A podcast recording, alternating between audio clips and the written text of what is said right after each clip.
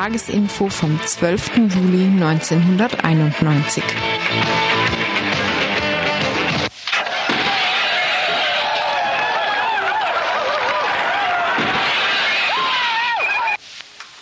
Nachrichten von Radio Dreieckland.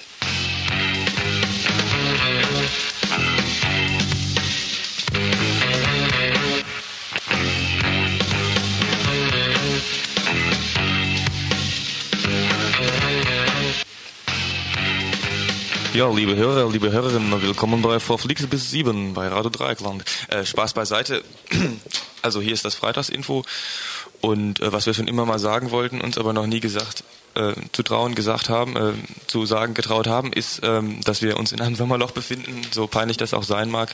Äh, wir wären zufrieden, wenn Leute noch kommen würden und vielleicht sich im Sommer ins Radio einarbeiten könnten und in verschiedenen Redaktionen mitarbeiten könnten. Zum Beispiel bei uns. Ja, und das wäre unheimlich gut, weil wir brauchen auch nach den Ferien immer noch Leute.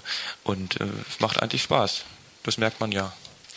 Wer sich nicht direkt hierher begeben möchte und nicht gleich einarbeiten lassen möchte, der kann aber, falls sie oder er äh, Kritik hat, ja an dieser Sendung natürlich auch direkt reinrufen. Hier in Freiburg die Nummer 31028. 31028. Wir fangen wohl mal gleich mit, den Themen, mit der Themenübersicht an. Und äh, da gebe ich nochmal an meinen Mitmenschen. halt mal, ich höre gerade was, gerade nichts. Sag nochmal was. Ich das. Ja, Entschuldigung, Mikro kaputt. Äh, kommt hier auch vor. Äh, ja, also wir fangen an mit einem Bericht über die Lage in Freiburg. Stichwort Ozon.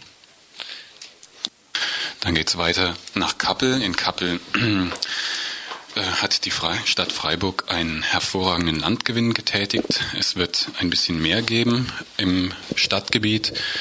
Dieses Stadtgebiet äh, ist dann allerdings im Gegenzug dazu verseucht, ziemlich stark verseucht, aber das macht der Stadt nichts, die möchte langfristig da Häuser drauf haben. Weiter geht's mit einer Nachlese zum Blockiererinnenprozess. Das sind die Leute, die äh, während des Golfkrieges blockiert haben, militärische Einrichtungen hier, die sind diese Woche abgeurteilt worden und da gibt's einen Bericht zu. Ganz toll, ja. Was ist das nächste? Zivis oder was? Zivis. Zivis. Ja, habe ich gemacht, den Bericht.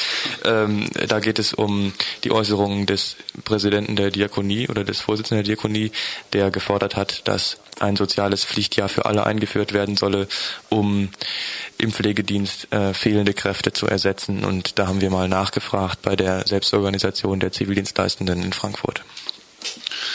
Stichwort Agrarpolitik. Da wird in den normalen Medien immer ein ganz relativ gewichtiger Herr gezeigt, der heißt Kichle und sagt dann ganz viele schlaue Sachen auf Bayerisch. Äh, oder ich glaube Bayerisch jedenfalls. Allgäu. Allgäu, oh Gott, auch das noch. Nein, keine, nein. Keine Lokalpatriotismen. Ähm, weg von dieser, ja, ich würde mal sagen, personenbezogenen Politik, Nudelei hin zu den Strukturen der Agrarpolitik, denn die sind ähm, in einem seltsamen System eingebaut ähm, zwischen Planwirtschaft, würde ich mal sagen, und ganz seltsamer ähm, ja, Preispolitik, die dann letztendlich die kleinen Bauern zugrunde richtet. Ja. Schnüff. Wir gehen erstmal mit, fangen erstmal an mit Musik.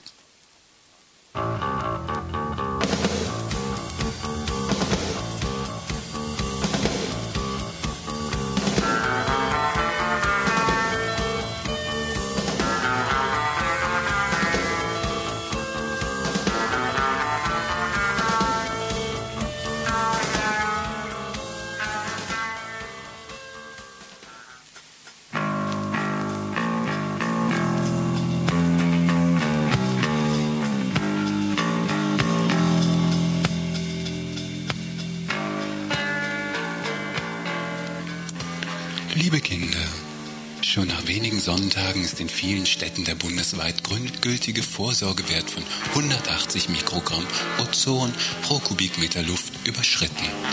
Das Umweltministerium rät vom Sport ab. Mit dem Für und Wider solcher Ratschläge, mit politischen, medizinischen und psychologischen Aspekten befasst sich ein WZ extra.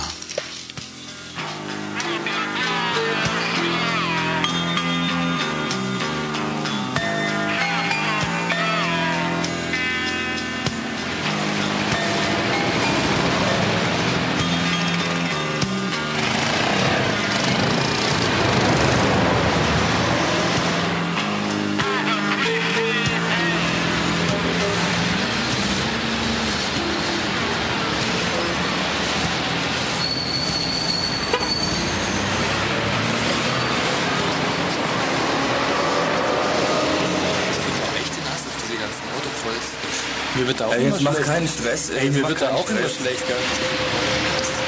Die da durch die Gegend heizen. Ich krieg auch echt den Hass auf diese ganzen Autobahnen. Die da durch die Gegend heizen. Solche Gewaltfantasien habe ich Ja, auch. ja, stimmt.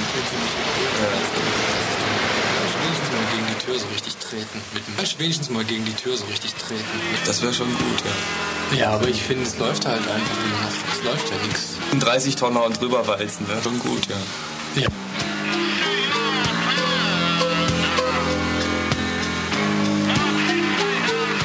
Aber ich finde, es läuft halt einfach immer noch. Es läuft ja nichts. Ja, die Leute fahren weiter, ne? Ja. Ja, die Leute fahren weiter, ne? Ja, die Leute fahren weiter, ne? Ja. What you say is true, but uh, jaded, lost, and tiredness are not what I want to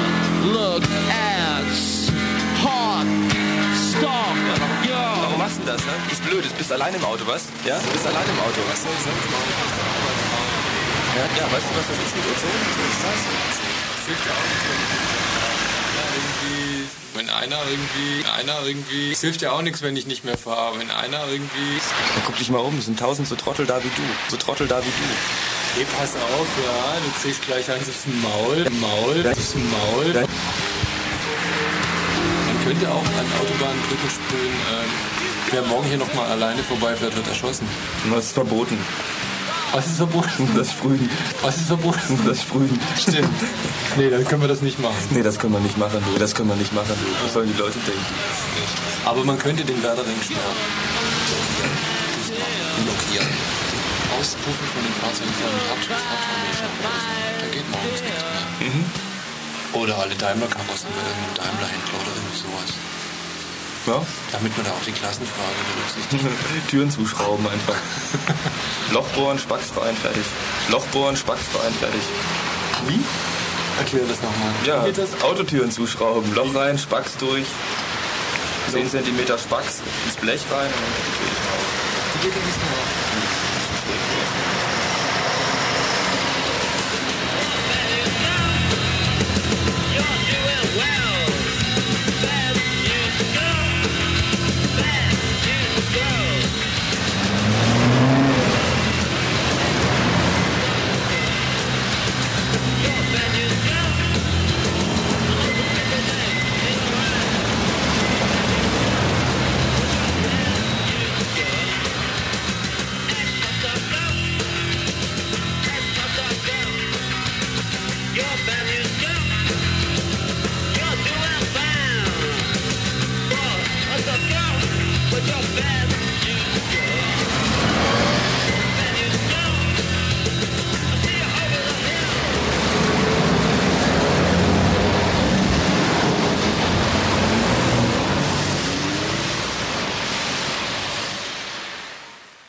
Hört das Tagesinfo vom 12. Juli 1991. Altlasten, das sind Gebiete, die nach jahrzehntelanger industrieller Nutzung hochgradig teilweise belastet sind, haben die Angewohnheit, von Zeit zu Zeit wieder ins Bewusstsein der Öffentlichkeit zurückzukehren. Mitte Juni diesen Jahres erklärte sich die Gemeinde Kirchzarten bereit, der Stadt Freiburg einen Teil ihrer Gemarkung abzutreten. Auf diesem Gebiet betrieb die Stolberger Zink AG eine Zinkerzgrube und auf dem betreffenden Gelände wurden Schlemme abgelagert, die bei der Gewinnung des Rohstoffs Zink anfielen.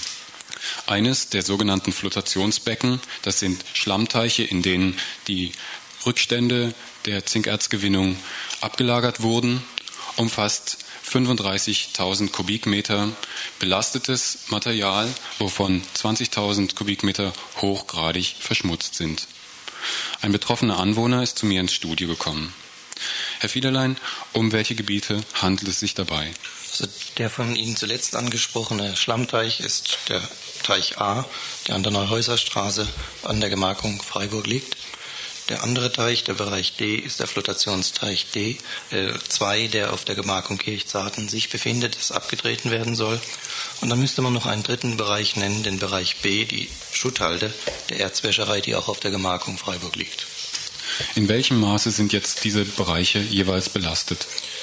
Ja, wenn man die Klärschlammverordnung zugrunde legt, dann ist der Bereich A gerade so für diese 35.000 Kubik belastet um das 130-fache an Blei, das 93-fache an Cadmium und das 214-fache in der Überschreitung für Zink.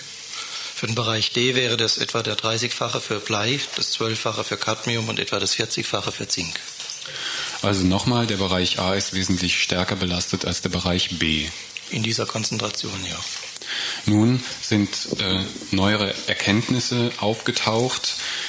Diese Erkenntnisse besagen, dass ähm, das so nicht mehr weitergehen soll mit diesem Bereich A, also mit diesem Flotationsbecken.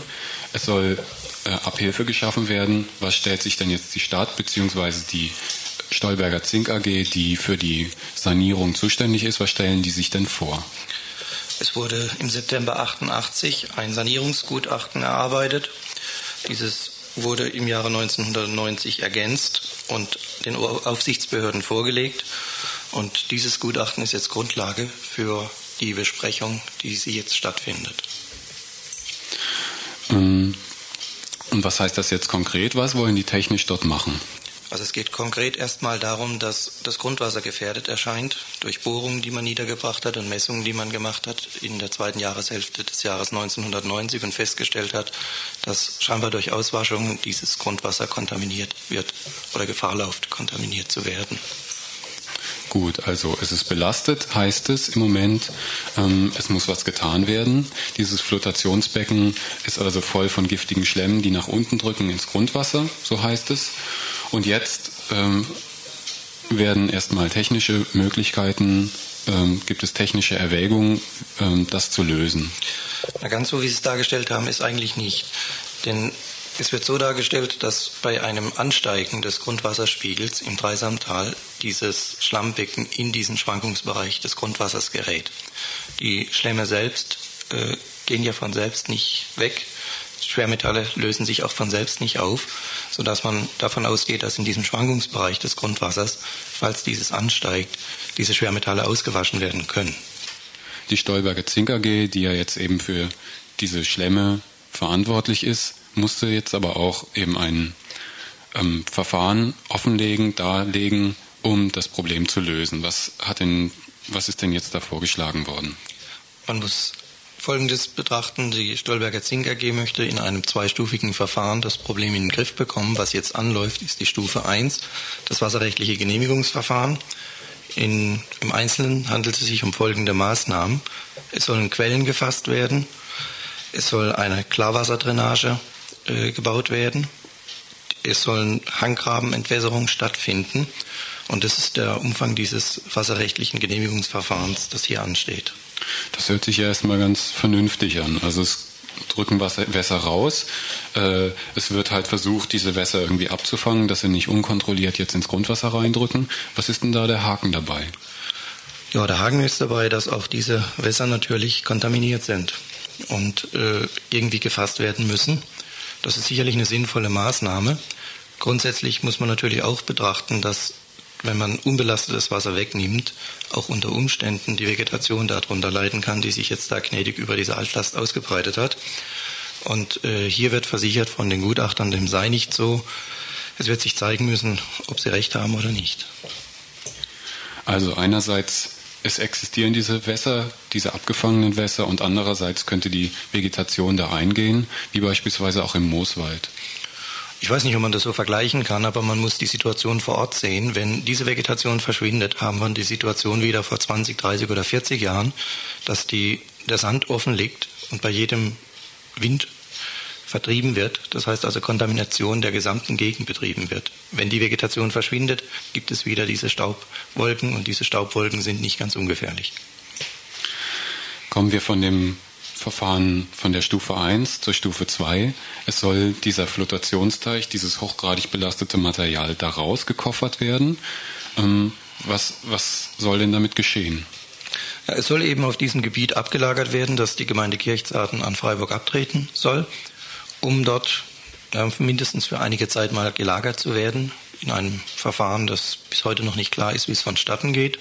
Man muss vielleicht dazu sagen, dass diese Schlemme, die aus diesem Teich an der Neuhäuser Straße auf ein etwa 15 Meter höher gelegenes Plateau verfrachtet werden, zurzeit in einem ja, fast flüssigen Zustand vorliegen. Das sind also mit Wasser zersetzt, durchsetzte Schlemme.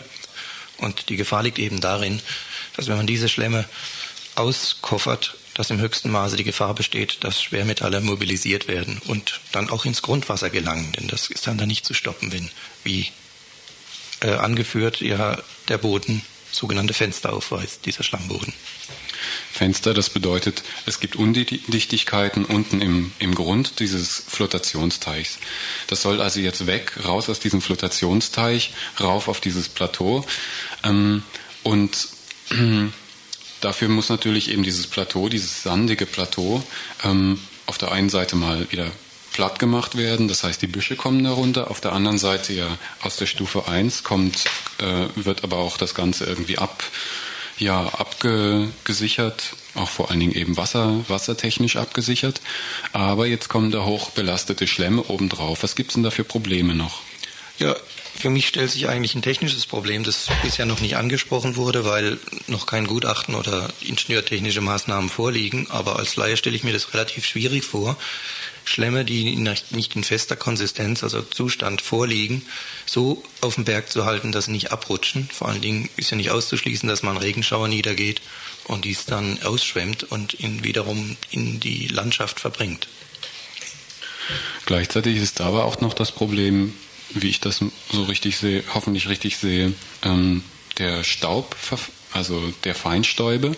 Das heißt, diese Schlemme werden ja dann irgendwann abtrocknen und dann, dann ist dieses Gelände offen, da liegen diese, ja, dieses Material, das hochgradig belastete Material drauf und dann? Ja, man muss vielleicht zwei Dinge unterscheiden. Zuerst muss ja dieses Plateau gerodet werden, freigemacht werden, es wird profiliert und das geht ja nur, wenn man diese Sandmassen bewegt, die relativ trocken sind. Dann soll ja nach den vorliegenden Vorkonzepten Lehm eingebracht werden. Und auf diese Lehmschicht soll dann diese Altlast abgelagert werden. Das Grundproblem ist, wie kriege ich das rauf? Wie halte ich das feucht, dass es also nicht staubt?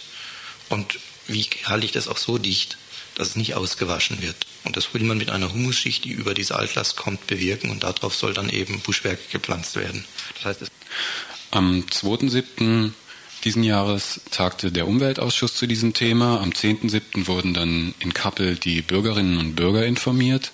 Ähm, wie ist denn das im Moment? Wie ist denn das überhaupt? Seit wann ist das, sind diese Belastungen bekannt und wie reagierten die Stadt bisher? Ja, also sicherlich sind sie bekannt schon seit dem Jahre 1980, wenn nicht schon früher.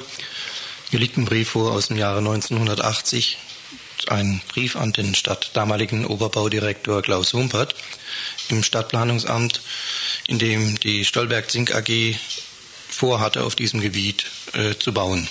Und dass da auch schon Bohrungen niedergebracht wurden und dass diese Bo Auswertungen der Bohrergebnisse ergeben haben, dass eine Erschließung besonders im Bereich des ehemaligen Absatzteiches nur mit so hohen Kosten möglich sei, die zu einer nicht mehr vertretenen Belastung der zukünftigen Anlieger führen würde. Wir haben also hier ähm, eine, ja, ich würde mal sagen, eine Politik der Stadt, die nicht gerade sehr aktuell und sehr spontan auf solche, auf solche Belastungen reagiert. Das haben wir aber schon woanders gesehen, also zum Beispiel auch hier im Grün. Hm, wie sieht denn das aus im Moment auch von der, von dem Umschlag? Also bisher hieß es ja auch noch äh, zu dem zu diesem Problem der Altlasten dort in dem Flotationsteich. Sie sagen nicht so gefährlich, beziehungsweise es wäre eigentlich sinnvoller, die auch in dem Ding zu lassen.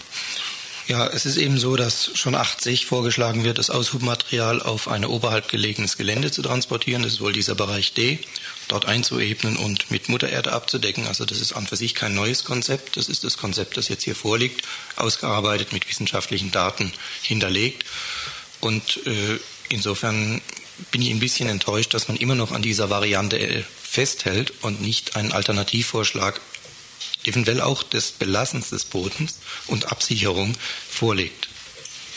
Das Belassen des Bodens, das wird ja im Moment von Seiten der Stadt so jedenfalls dargestellt, sei ganz schlimm, weil eben die Gefahr droht, dass eben ähm, Schwermetalle, äh, überhaupt Gifte in das Grundwasser reindrücken.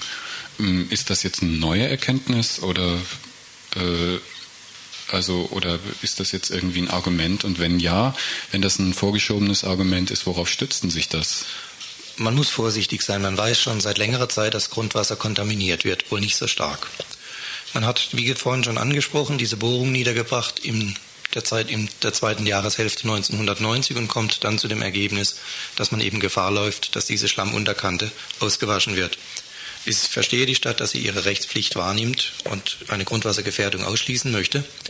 Nur äh, wenn man sich auf solch wenige Daten in einer langen Reihe stützt, erscheint mir das eigentlich nicht als ausreichend. Denn nicht mal ein halbes Jahr, um Rückschlüsse zu ziehen, ist für einen Laien vielleicht zu kurz. Wie gesagt, da muss die Stadt sich mit sich ins Reine kommen, das kann ich nicht beurteilen.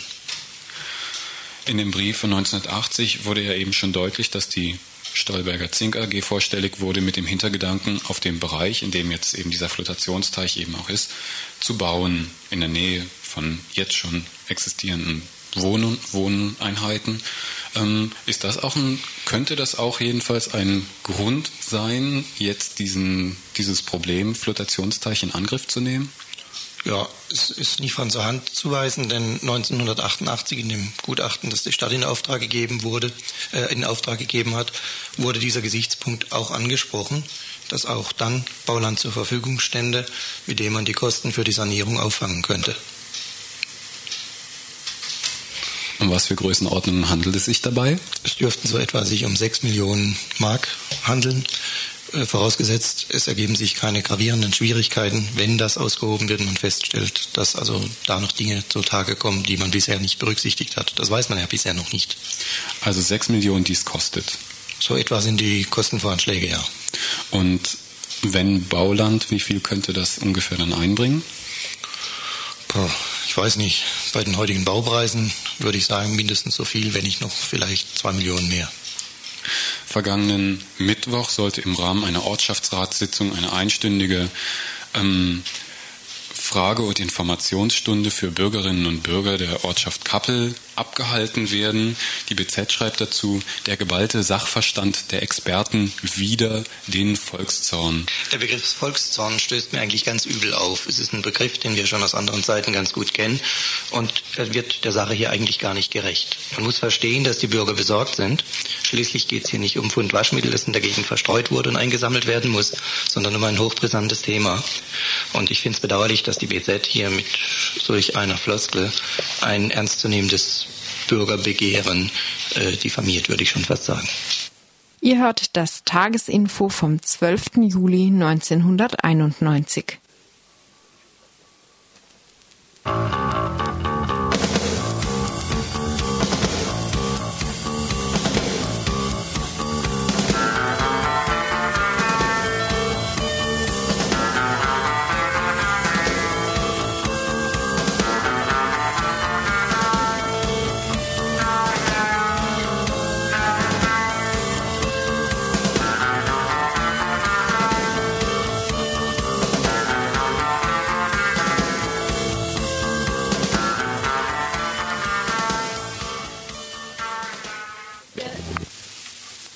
Am Dienstag forderte der Diakoniepräsident Karl-Heinz Neukamm die Einführung eines sozialen Dienstpflichtjahres.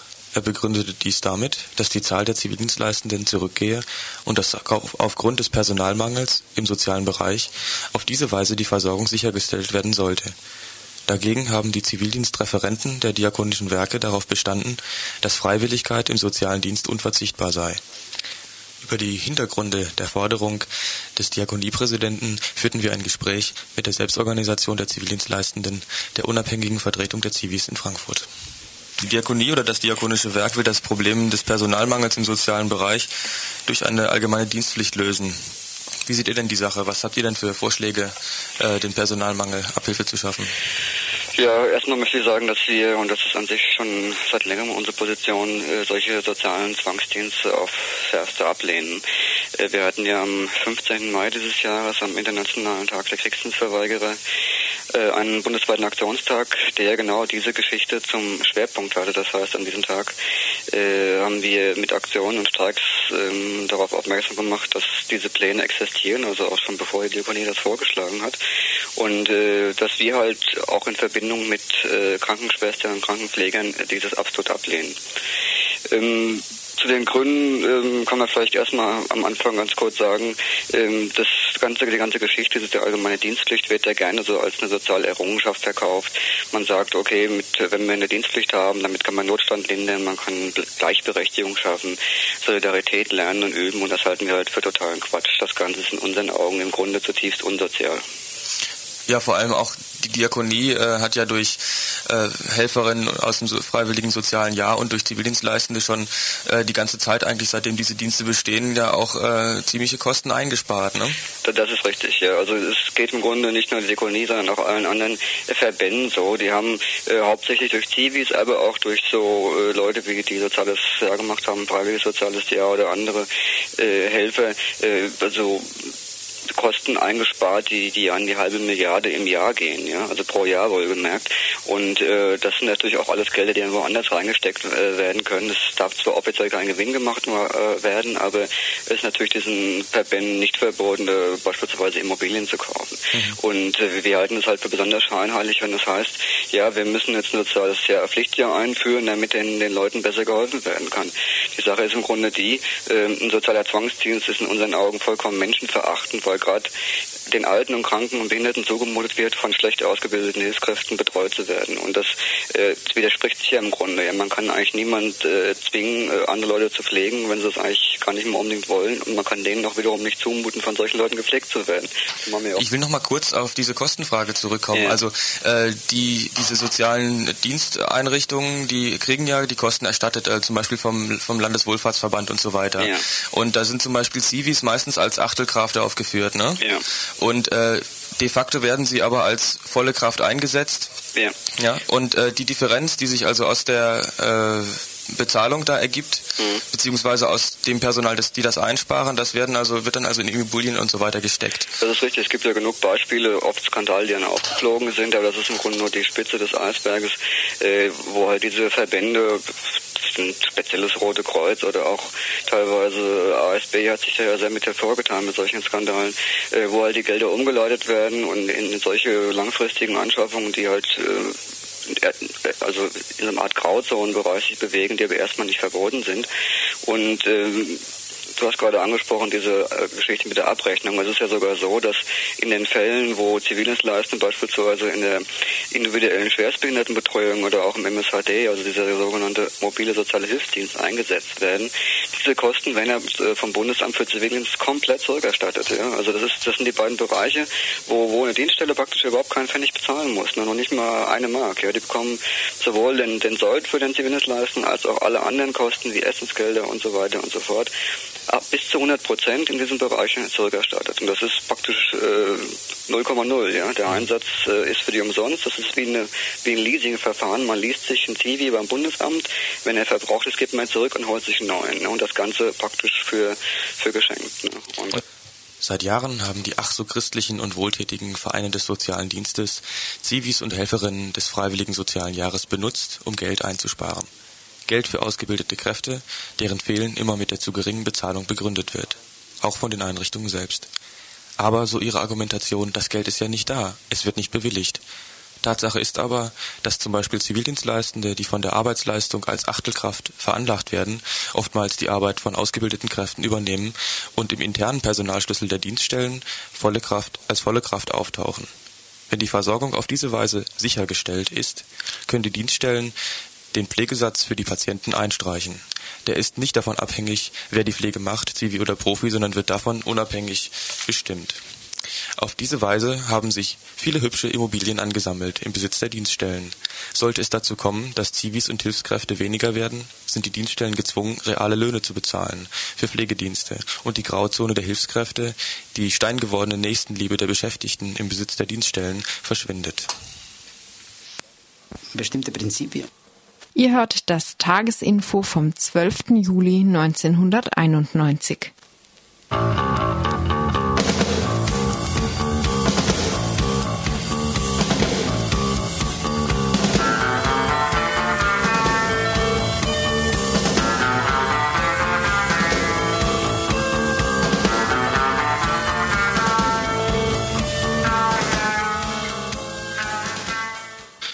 Mittwoch waren die ersten beiden Prozesse gegen Blockiererinnen und Blockierer, die während des Golfkrieges das Kreiswehrersatzamt blockiert haben.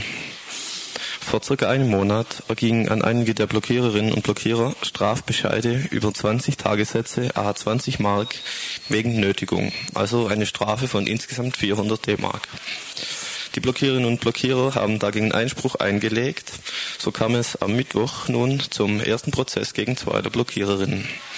Im Laufe des Prozesses wurde dieser eingestellt und die beiden Blockiererinnen zu einer Ordnungsstrafe von 250 D-Mark verurteilt.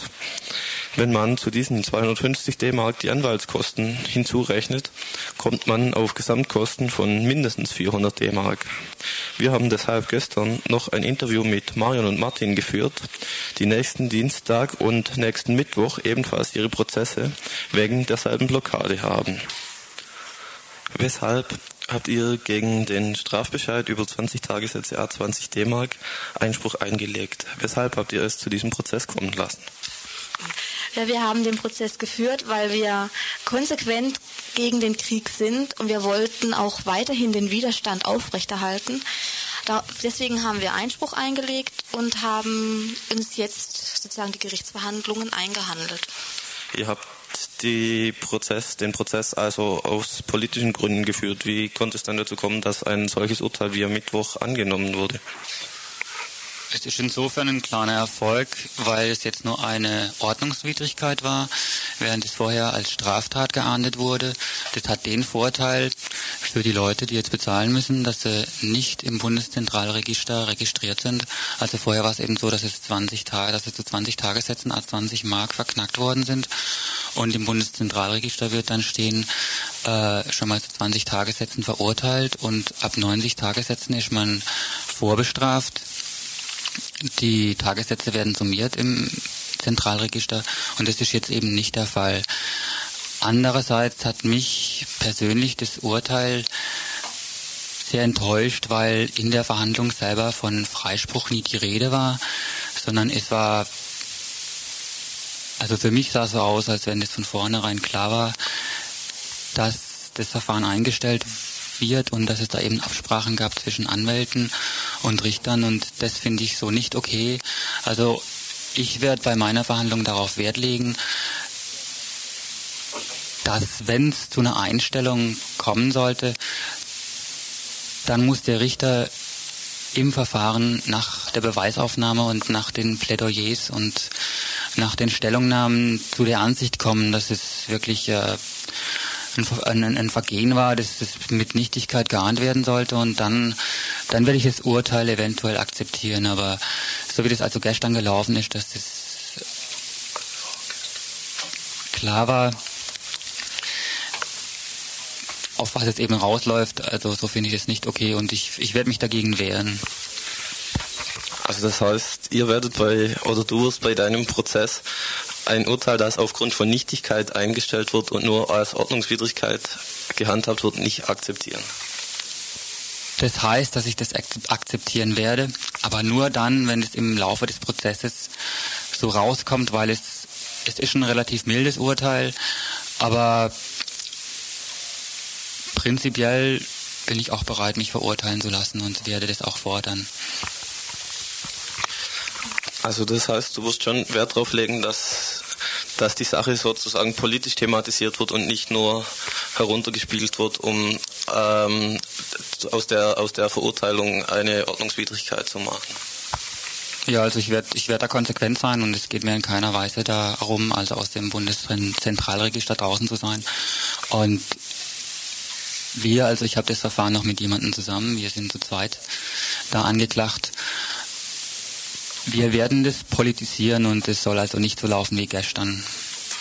Ihr sagt, dass das gestern eine abgekartete Sache war, dass das Urteil feststand eh schon. Woraus liest ihr sowas?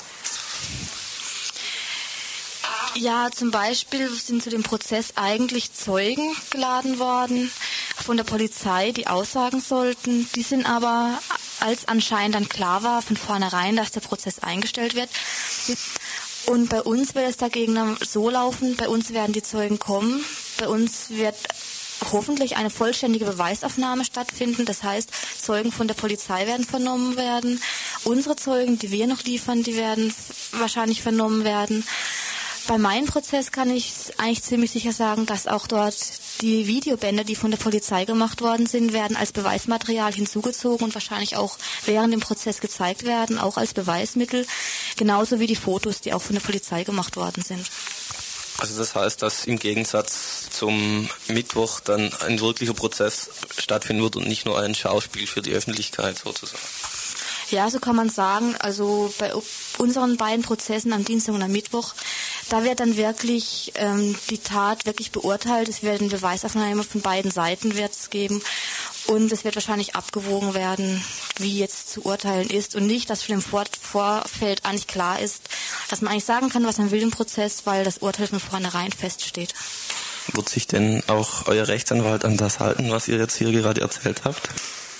Ähm, ich kann mal für meinen Prozess sprechen. Ich habe aber meinen Prozess einen Rechtsanwalt aus Tübingen, er heißt Nold. Der ist, ich würde mal sagen, in Deutschland einer der fittesten auf dem Gebiet der Nötigung. Er hat zum Beispiel beim Bundesgerichtshof eine Verfassungsklage laufen dagegen, dass die Fernziele bei solchen Blockaden nicht anerkannt werden. Und er wird auf keinen Fall eine Einstellung nach diesem Muster, wie es am Mittwoch passiert ist, akzeptieren, sondern wird auch eindeutig auf Freispruch ähm, appellieren und weil eben auch die Fernziele mit anerkannt werden sollen. Ja, und bei Jörg und mir am Mittwoch danach ist eben so, dass wir ohne Verteidiger da sein werden, weil das einfach für uns alle zu teuer wird, weil die Kosten gemeinsam getragen werden und weil nicht jeder das Geld hat, sich selbst einen Anwalt zu leisten. Wir werden eben probieren, alleine das durchzufechten und da das derselbe Fall ist, dieselbe, derselbe Tatbestand wie von Marion am Tag zuvor, werden wir uns hoffentlich auch zum Teil wenigstens auf das Urteil vom Tag zuvor präzedenzfallmäßig berufen können oder wenigstens damit argumentieren können. Aber dann, dass vor allem bei deinem Prozess dann nochmal massiv Öffentlichkeit da sein müsste, da ihr auch noch ohne Anwalt auskommen müsst. Das wäre also schön, also ich denke für beide Prozesse, auch weil sie eben spannender ablaufen werden, hoffe ich doch, als die, der, der Prozess jetzt am letzten Mittwoch, wenn also wirklich viele Leute kommen würden. Ich weiß, dass es schwierig ist. Der Prozess von Marion, der findet in Waldkirch statt. Und unser Prozess am Mittwoch, der findet schon morgens um halb acht statt. Dass es sehr, sehr schwierig sein wird für Leute, also schwierig sein wird, viele Leute zu bekommen, aber es, es wäre wichtig und es wäre toll. Könnt ihr für Leute, die da hingehen wollen, gerade nochmal sagen, wann und wo die Prozesse sind, beziehungsweise wie man da hinkommt? Ja, also jeder, der da kommen möchte, den möchte ich einladen am Dienstag, den 16. Juli, nächsten Dienstag, zum Amtsgericht Waldkirch um 9.30 Uhr, Freie Straße 15. Für Leute, die keine Möglichkeit haben, selber dahin zu kommen, die treffen sich zum ersten um 8.45 Uhr, um 8.45 Uhr auf dem Parkplatz vor dem KG2. Dort werden Fahrgemeinschaften gebildet. Und wer also mit dem Fahrrad hinfahren möchte, die Radfahrer treffen sich um 8 Uhr beim Vorderhaus in der Fabrik. Und dann wollen wir gemeinsam dahin fahren. Ja, und Martins Termin, der ist am 17. am Mittwoch um 7.30 Uhr im Amtsgericht Freiburg, Holzmarkt 2 im Raum 1, Erdgeschoss. Erscheint zahlreich. Ihr hört das Tagesinfo vom 12. Juli 1991.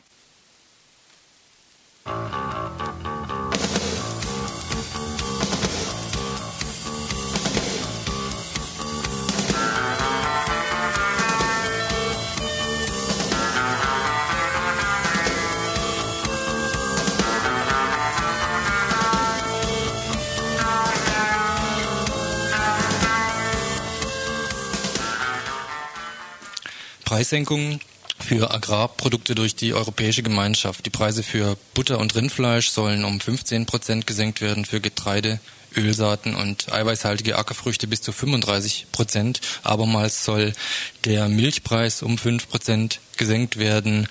Darüber hinaus soll es ein Programm von Flächenstilllegungen geben, um die Überproduktion, wie es heißt, einzudämmen. Äh, Folgen dieser Beschlüsse werden sich äh, sicher bald abzeigen, obwohl die Kürzungen erst für die Jahre 93 bis 96 gedacht sind. Diese EG-Beschlüsse stehen im Rahmen der GATT-Verhandlungen, äh, GATT-Verhandlungen, wo die Spielregeln des internationalen Welthandels festgelegt werden, wer exportiert, wer importiert, wohin, wie viel und zu welchen Bedingungen. Die Konflikte, die sich da äh, zeigen, finden statt zwischen den EG und anderen großen Exportmächten wie den USA beispielsweise, die sich auch hinter der Formulierung hauptsächlich verbirgt, die in den Zeitungen dann zu lesen ist, überseeische Staaten würden Druck machen auf die europäische Gemeinschaft.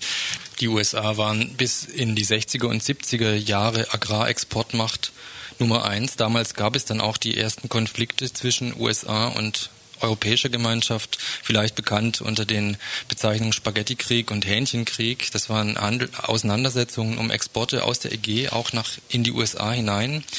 Nach und nach machte die europäische Gemeinschaft den USA diesen Platz streitig als Agrarexportmacht Nummer eins ist inzwischen im Bereich Rindfleisch, Zucker, bei Milchprodukten, Wein und auch Getreide mit vorne dabei. Es geht also um den Weltmarktanteil. Es und, geht um Exportwettbewerbe, Weltmarktanteile. USA wie EG haben seit Jahren Exportproduktion subventioniert und eigentlich auf Kosten der Bauern auf beiden Seiten. Denn in der USA ist ja auch äh, seit Anfang der 80er Jahre ein dramatisches Farmsterben im Gange, weil dort die Preise auch gesenkt wurden. Und mhm. die EG zieht jetzt nach. Mhm. Und das ist der Hintergrund für diesen jetzigen äh, EG Agrar Reformvorschlag wo der Kernpunkt des Reformvorschlages ist, dass die Erzeugerpreise, die Preise, die die Bauern bekommen, auf Weltmarktniveau um rund 30 bis 40 Prozent gesenkt werden. Meint Wolfgang Reiner, äh, Bauer aus der Nähe von Schwäbisch Hall aus Geildorf und Mitarbeiter der Arbeitsgemeinschaft Bäuerliche Landwirtschaft, eine Gruppierung, die sich in der äh, bundesdeutschen Agraropposition zusammengefunden hat. Auf Exporte wird keine Seite verzichten. Die USA haben das Zugeständnis dieses äh, Überproduktionsabbaus von der EG jetzt bekommen, weil die EG sehr viele Industrieexporte hat und ähm, weil sie das Zugeständnis machen musste, im Agrarbereich jetzt etwas weniger zu produzieren. Preissenkungen für die Produkte gehören zu den EG-Beschlüssen zusätzlich auch neue Flächenstilllegungsprogramme, die dargestellt werden als ökologisch sinnvoll, als Überproduktionen eindämmend. Prämien sollen an Betriebe gezahlt werden, wenn sie ihre Flächen stilllegen. Angesichts der wahnsinnigen Überproduktion vielleicht ganz sinnvoll.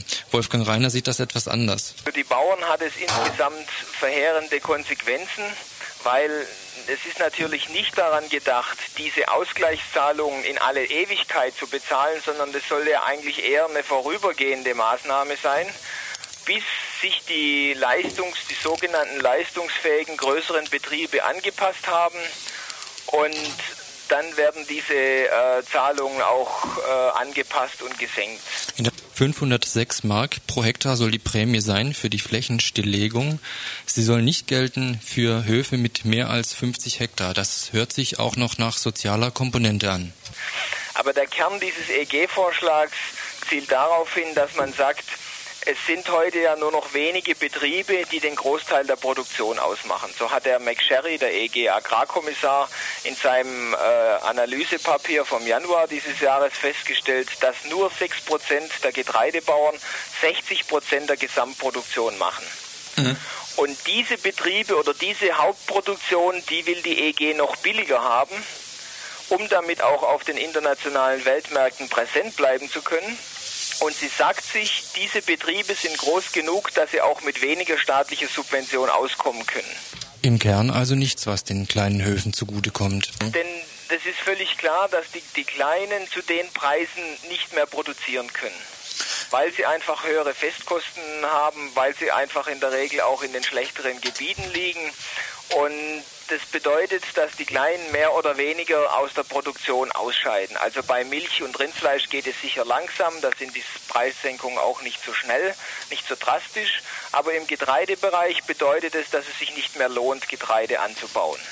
Der Bundesbauernverband windet sich. Einerseits spricht er sich nicht gegen Exporte aus, schafft es aber dann auch nicht konsequenterweise zu sagen, wer für Export ist, muss auch für niedrige Preise sein, sondern er protestiert jetzt in der Öffentlichkeit, tut so, als wäre das was ganz furchtbar Schlimmes. Äh, Was tut in so einem Fall eine Agraropposition?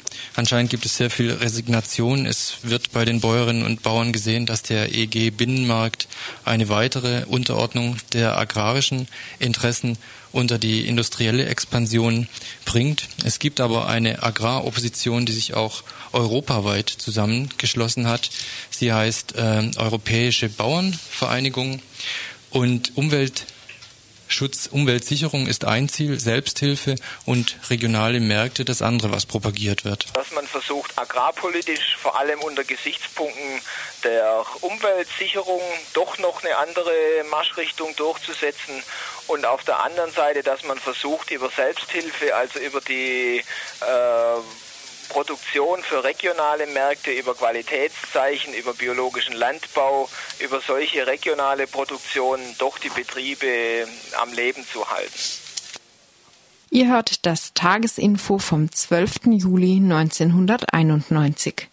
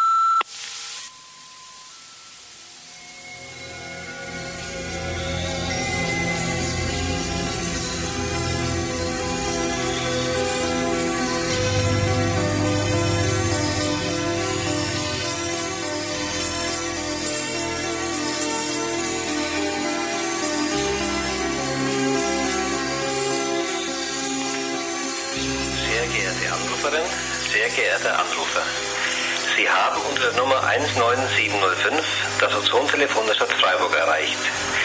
Wir geben hier aktuelle Informationen über die Ozonkonzentrationen in der Luft bekannt. Am Freitag, den 12. Juli 1991, wurden um 15 Uhr folgende Werte ermittelt. Messstelle Freiburg Nord 169 Mikrogramm, Messstelle Freiburg Mitte 187 Mikrogramm.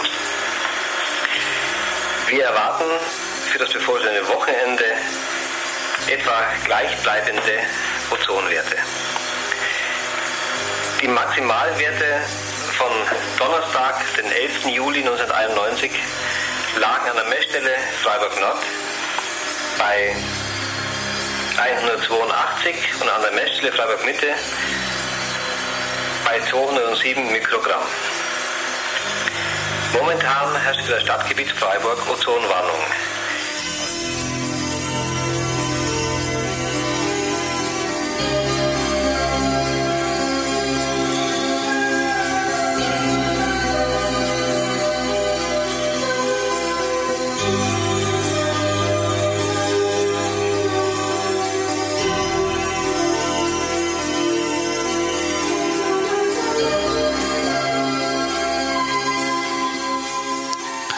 Bei 40 Mikrogramm die, wird die Geruchsschwelle erreicht. Bei 100 Mikrogramm können Kopfschmerzen auftreten. Bei 160 Mikrogramm wird die Abwehrfähigkeit gegenüber Krankheitserregern bei Tierversuchen mit Mäusen herabgesetzt. 160 Mikrogramm bedeutet auch, gesunde Versuchspersonen zeigen Veränderungen der Lungenfunktionen. 200 Mikrogramm. Bei Lungenspülungen mit gesunden Testpersonen erhöhte Anzahl der weißen Blutkörperchen. Das Immunsystem wurde aktiv. Das bedeutet auch Atemschwierigkeiten bei einem Drittel der untersuchten Kinder. Das Atemvolumen war um 16 Prozent abgesunken. Ebenfalls bei 200 Mikrogramm nach zwei Stunden eine nachteilige Beeinträchtigung der Lungenfunktion und bei 240 Mikrogramm Häufigkeitszunahme der Asthmaanfälle. 400 Mikrogramm bedeutet die Beeinträchtigung der Dunkeladaption und Veränderung der Augenmuskeltätigkeit. 400 Mikrogramm nach vier Stunden bedeutet Hormon- und Enzymveränderungen bei Tierversuchen. 400 Mikrogramm nach einigen Stunden mehr bedeutet funktionelle Veränderungen wie Chromosomenbrüche und mögliche Krebserkrankungen im Tierversuch. Bei 1000 Mikrogramm pro Kubikmeter Luft werden Entzündungen, Ödeme und Blutungen nachgewiesen.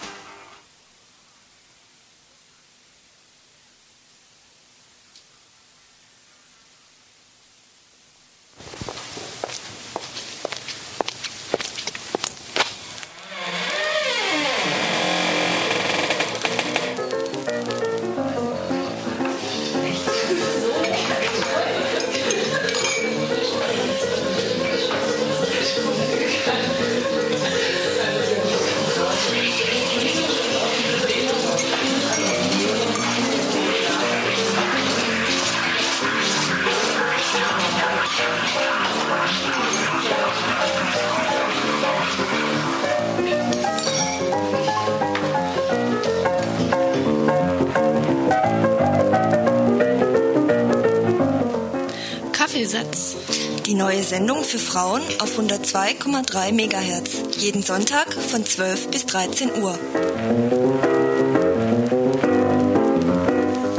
Kaffeesatz. Auch ein Frauencafé, wo wir gemeinsam frühstücken, nette Frauen treffen und eben die neue Sendung hören. Sonntags von 11 bis 14 Uhr im Frauenzentrum in der Schwarzwaldstraße 107.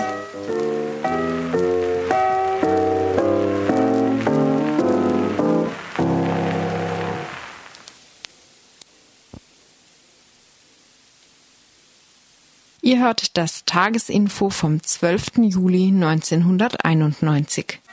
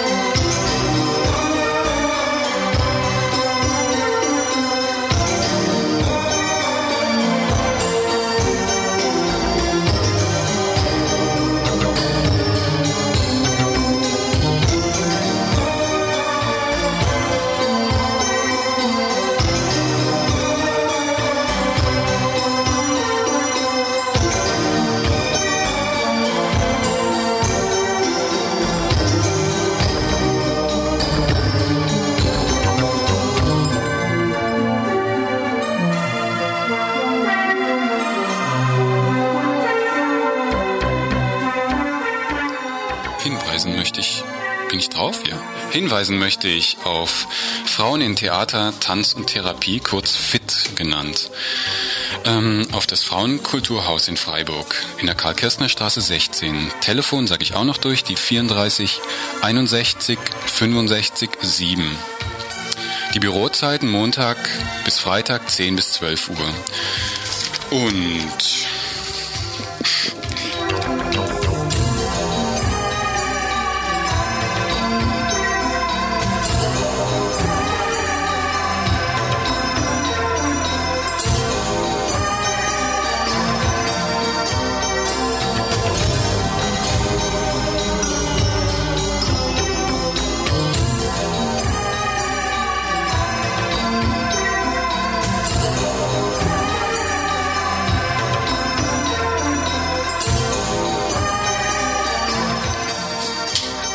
Montag, den 15.07., wird es eine Demo geben. Und zwar eine Demo, die sich auseinandersetzt mit den Ereignissen, die gerade in Türkisch-Kurdistan stattfinden. Da ist nämlich, wie auch äh, zum Teil schon übers Radio gekommen ist, gestern im Info zum Beispiel, die türkische Regierung äh, hat also eine ziemliche Repressionskampagne gegen die kurdische Bevölkerung in äh, Türkisch-Kurdistan. Die wird gerade gefahren und Lizzie Schmidt, von der wir ja öfter schon Berichte bekommen haben, die ist auch verletzt worden und so weiter. Jedenfalls gibt es am Montag, den 15.07. um 17 Uhr eine Demo am Bertholdsbrunnen dazu. Äh, und das ganze Wochenende über, also von morgen bis zum Montag, wird es einen Solidaritätshungerstreik geben. Und zwar anlässlich des Todesfastens von 1982 in den Knästen in der Türkei. Und wie gesagt, Schwerpunkt ist dabei auch die Situation gerade in Türkisch-Kurdistan. Das findet im RC statt und äh, Besucher, Besucherinnen und äh, überhaupt Leute, die sich da solidarisieren wollen, sind da herzlich willkommen. RC bedeutet Republikanischer Club und der ist in der Egonstraße. Quatsch. Was? Was redest du? Äh, Radikaldemokratisches Zentrum. Scheiße. Das gibt eine Selbstkritik. Das gibt eine Selbstkritik. Also jedenfalls gut. Äh, haben wir noch einen Veranstaltungshinweis? Ja, noch einen Veranstaltungshinweis. Warum läuft denn diese blöde CD nicht weiter? Am 27.07.91, das ist zwar noch ein bisschen hin, 15 bis circa 1, 15 Uhr bis circa 1 Uhr in der Nacht. Wo? Greta Geländer. Was passiert da? Musik, Essen, Trinken ab 16 Uhr. Film und Diskussion zu Kurdistan, Palästina. Kommt alle steht da auch noch. Ja, fest eingeladen, wie gesagt. Also, vielleicht sehen wir uns ja.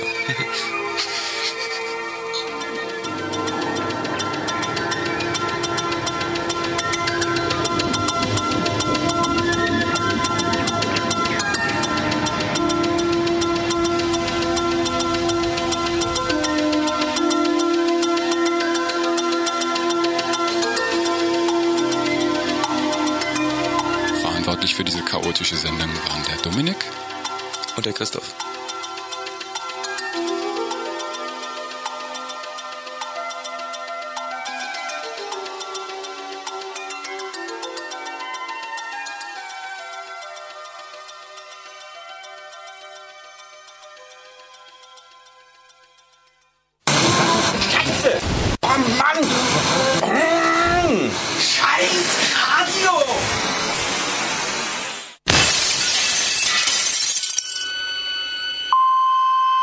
Aber nicht doch. Dein Radioapparat kann nichts für den schlechten Empfang. Willst du RDL in besserer Qualität hören? Dann wende dich an die Medienbehörde in Stuttgart. Sie muss für eine bessere UKW-Qualität aktiv werden. Unterstützt den Aufruf für einen besseren UKW-Empfang von Radio Dreieckland. Informationen gibt es im Internet unter www.rdl.de.